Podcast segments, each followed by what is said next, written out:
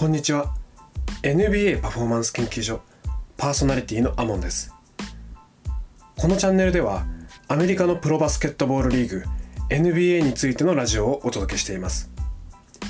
このラジオを気に入っていただけた方はいいねボタンとフォローをぜひお願いいたします。今日5月31日は小さな巨人ネイト・ロビンソンの誕生日です。彼は身長175センチの NBA プレーヤーで高校時代はバスケットボールとアメリカンフットボールの二刀流の万能選手として当時からアメリカでは有名な選手でした。アメリカでは高校生までバスケットボールとアメリカンフットボールを両方ともプレーする選手がすごく多いです。有名な選手の中ではレブロン・ジェームスやアレン・アイバーソンもその一人でした。そしてネイト・ロビンソンは NBA に入った後2006年当時 NBA 最高身長だったヤオミンという選手のダンクをブロックするという離れ技をやってのけました。ネイト・ロビンソンの身長が175センチなのに対してヤオミンの身長は2メートル29センチ。この50センチ近い身長差を埋めてブロックを決めた当時の彼のプレーはその年のブロック・オブ・ザ・イヤープレーに選ばれるほどの有名なプレーとなりました。その後彼は毎年行われているオールスターウィークエンドの演目 NBA スラムダンクコンテストで優勝を果たしました。その後ダンクコンテストで合計3回の優勝を達成しました。最近ではジャー・モラントが驚異的な跳躍力のある選手として名前がよく上がりますがまたネイト・ロビンソンのような選手が出てきてほしいなと個人的には思っています。というのも彼の身長は175センチですから多くの成人男性の夢にもなる小さい身長の選手代表のスターとしてそういった選手が今後も出てきてほしいです。昨日5月30日 NBA プレーオフイースタンカンファレンスファイナル第7戦が決着しました。最後までクロスゲームで本当に接戦の戦いとなりましたが全体を通してボストン・セルティックスのリードで試合が進み最後まで勝ち切った形でした。中でもアル・ホーフォードは歴代最長の142試合目にして初めて NBA ファイナルに到達しました。NBA プレーオフを長く戦ってきた彼としては本当に感慨深いファイナル進出になったと思います。NBA ファイナルは日本時間6月3日から開幕します。東地区を勝ち上がった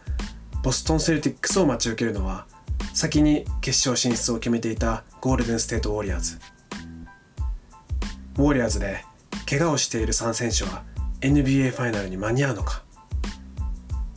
ボストン・セルティックスは試合を通してじわじわと流れを引き込んでいくスタイルですがゴールデン・ステート・ウォリアーズは流れに乗ってしまえば一気に突き放す爆発力のあるチームです。そういったことも考慮して僕の勝利予想は4対2でゴールデン・ステート・ウォリアーズが優勝すると予想します。3日から始まる NBA プレーオフを楽しみに待ちましょう。それでは本日のパフォーマンストピックです。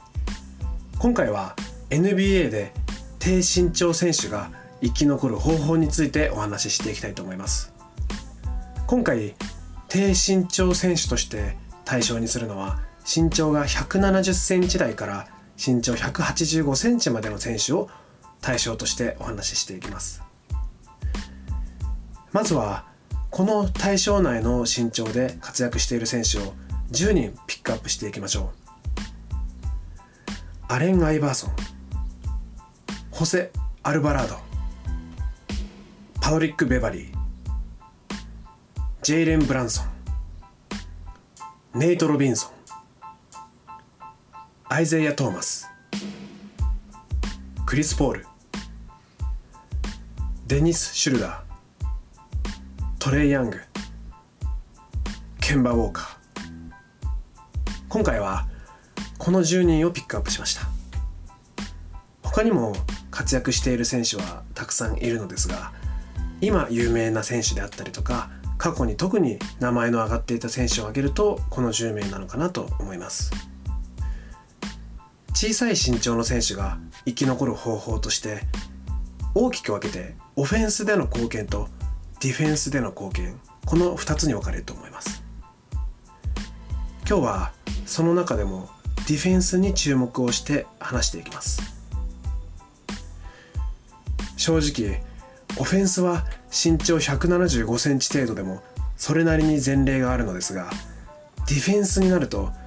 クリス・ポールの身長183センチがギリギリなのかなと考えています。どちらかというと低身長のハッスルプレイヤーとして名前の上がる選手もだいたい身長は185センチです。それよりも小さいと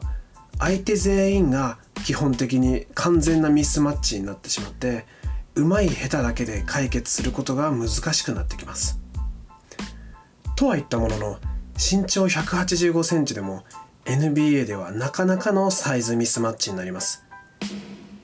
NBA の裸足で計測した身長の平均が197センチ。最近ではポイントガードでも2メートル5センチ前後の選手が増えてきていてそうするとかなりのハンデになってしまいます。そんな中で小さい選手がゲームにインパクトを与える方法を今回は7つピックアップしました。一つずつお話ししていきます。まずはスティールのスキルを磨くことです。NBA においてスティールをするということは相手のオフェンスを強制的に終了させることができるスキルなので背の小さい選手でも背の小さい選手でも相手のオフェンスに大きなインパクトを残すことができます。特に先ほど名前を挙げたホセ・アルバラードは最近スティールが得意な選手としてもとても有名です。次に振り切られずにタイトなディフェンスをし続けること。特に NBA ではディフェンスの得意な選手をボックスワンという方法で抑え込む戦術をしばしば取ったりします。こういったディフェンスの仕方でとにかくしつこく近い距離感で相手の選手のプレーがしづらい状況を作り続ける。これがやはり背の小さい選手のバリューの出しどころだと思います。その点で言うとパドリック・ベバリーは NBA でも有名なディフェンダーとして名前が挙がります。彼にディフェンスされると相手の選手は軒並み調子を落としていきますし自分がもし彼にディフェンスされていると想像するだけでもすごくストレスが溜まってなかなか自分らしいプレーができないというのが容易に想像がつきます。基本的なことではあるのですが背が小さい選手ほどタイトなディフェンスができる。高い体力を持って長い時間張り付くことができる。これがやはり大事だと思います。次に分かりやすいところで言うとルーズボールに飛び込んだり積極的なプレーを見せることでチームと観客の士気を上げるプレーをするということです。基本的に喜怒哀楽が激しくて大胆なコミュニケーションを好むアメリカ人の中にも各チームにムードメーカーの選手は存在します。そういった選手は小さい選手でもなることができます。チームにインパクトを与え盛り上げて試合の流れを自分のチームにグッと引き込むようなそういうプレーをすることは背が小さくても頑張っている姿を見せることで観客にも伝わりますし説得力を持ちます。なのでそういったハッスルプレーを自分が積極的に行っていく。これも背の小さい選手だからこそできる役割です。次にしっかりと体を入れてポストプレーにもきちんと対応する。これはクリス・ポールだったりカエル・ラウリーがお手本になります。自分よりも一回り大きい選手に対してポストプレーをされた時に気持ちよく決めさせない。ポストプレーに入っているドリブルの最中にスティールを決める。そういった点でクリス・ポールやカイル・ラウリーは非常に高いスキルを持っています。ごめんなさい。今気がついたんですけどカイル・ラウリー入れるの忘れてました。彼も身長183センチぐらいだったと思うので今回のテーマに該当するんですけどさっきの10名に名前を入れるのをすっかり忘れてました。トロントラプターズをねずっと引っ張ってきて2019年の優勝にも優勝チームメンバーとしてスタメンを張っていましたしつい昨日までもマイアミヒートの一員としてカンファレンスファイナルを戦っていました。カイル・ラウリーも非常にタフなプレイヤーでシュートもよく入りますしドリブルもうまいんですけれどもディフェンス面においてハッスルのあるタフプレーができるっていうことも彼の魅力の一つでもあります。次はチャージングを引き出す。これも大切なスキルです。小さい選手はゴール下で相手選手のシュートをブロックすることができません。その代わり相手の進行方向に体を入れることでオフェンスチャージングを取ることはできます。いいディフェンスポジションを取った上でのオフェンスチャージングは1試合の中でもなかなか多く取れることはないのでこのプレーが決まるだけで試合の流れは大きく変わります。相手選手の調子も崩れることが多いです。なので事前に予測をして自分のマークマンにボールが入らないタイミングにオフェンスチャージングを狙いに行くことも小さい選手に必ず求められるスキルです。次にフロッピングスキルを磨くというのも NBA 選手にとって大切なスキルです。今ではチャレンジシステムというプレーをビデオ判定で振り返るシステムが採用されているのである程度は選手がフロッピングをして審判を騙そうとしてもバレてしまいます。ただし全てのプレーをチェックしていると試合の進行を妨げてしまうこともあるのである程度は今でも通用します。あまり過剰なフロッピングはスポーツマンシップとしてどうかと思うところはありますがある程度このスキルを使うことで相手の選手を苛立たせることもできますし、まあ、そういった不測の事態というのは狙わなくても起こってしまうものなのでそれをある程度声に発生させるというのも一つ心理戦としては有効です。勝つためなら何でもするという姿勢が一番伝わりやすいプレーでもあるのでそこから相手の選手にプレッシャーを与えることも十分に可能です。学生時代はこのフロッピングというスキルを僕自身ちょっと嫌悪しているところがあったんですけれども大人になってこのスキルの重要性と、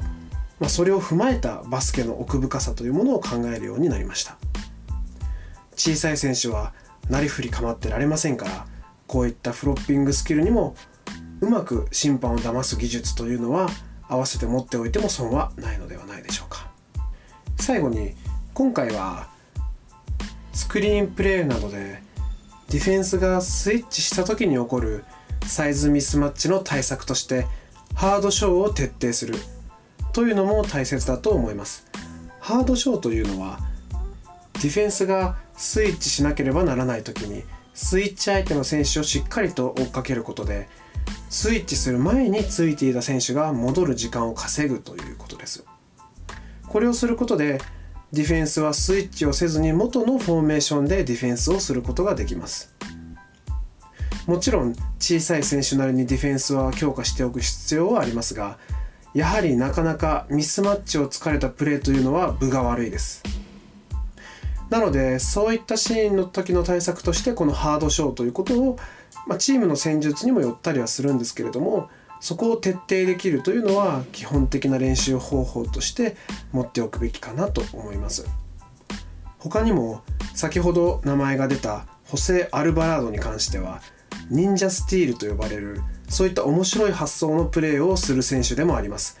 大学時代から確か彼はそういったプレーをしていたというふうに把握してますがちょっとその動画面白いので概要欄にリンクを載せておきます。後でぜひ見てみてください。とにかくタフなプレーを徹底して時にはゲームのヒール役を買って出るようなエネルギーを持つこと。これこそが小さい選手の生き残る道だと思っています。今は八村塁選手や渡邊雄太選手など日本人でも活躍する NBA 選手が出てきましたがやはり僕としては背の小さい日本人選手の活躍の場が NBA でも見れる日が来るといいなと思っています。少し前にはジェイミー・リンという選手がまあ身長は190センチ台ですけれどもアジア人として活躍していました。今大人気のステフ・カリーも身長は193センチしかありませんしジャンプ力もそこまでありません。日本人の活躍する道はまだまだ残されていると思うのでこのラジオではそんな未来の NBA 選手の役に立つような情報も届けていけたらなと思っていますし僕自身も未だに休みの日を使ってはバスケをして体の動かし方に関する研究を続けています。今後も面白いラジオをお届けしていきたいと思っていますので引き続き NBA パフォーマンス研究所どうぞよろしくお願いいたします。今日は NBA で低身長選手が生き残る方法についてでした。それではまたお会いしましょう。さようなら。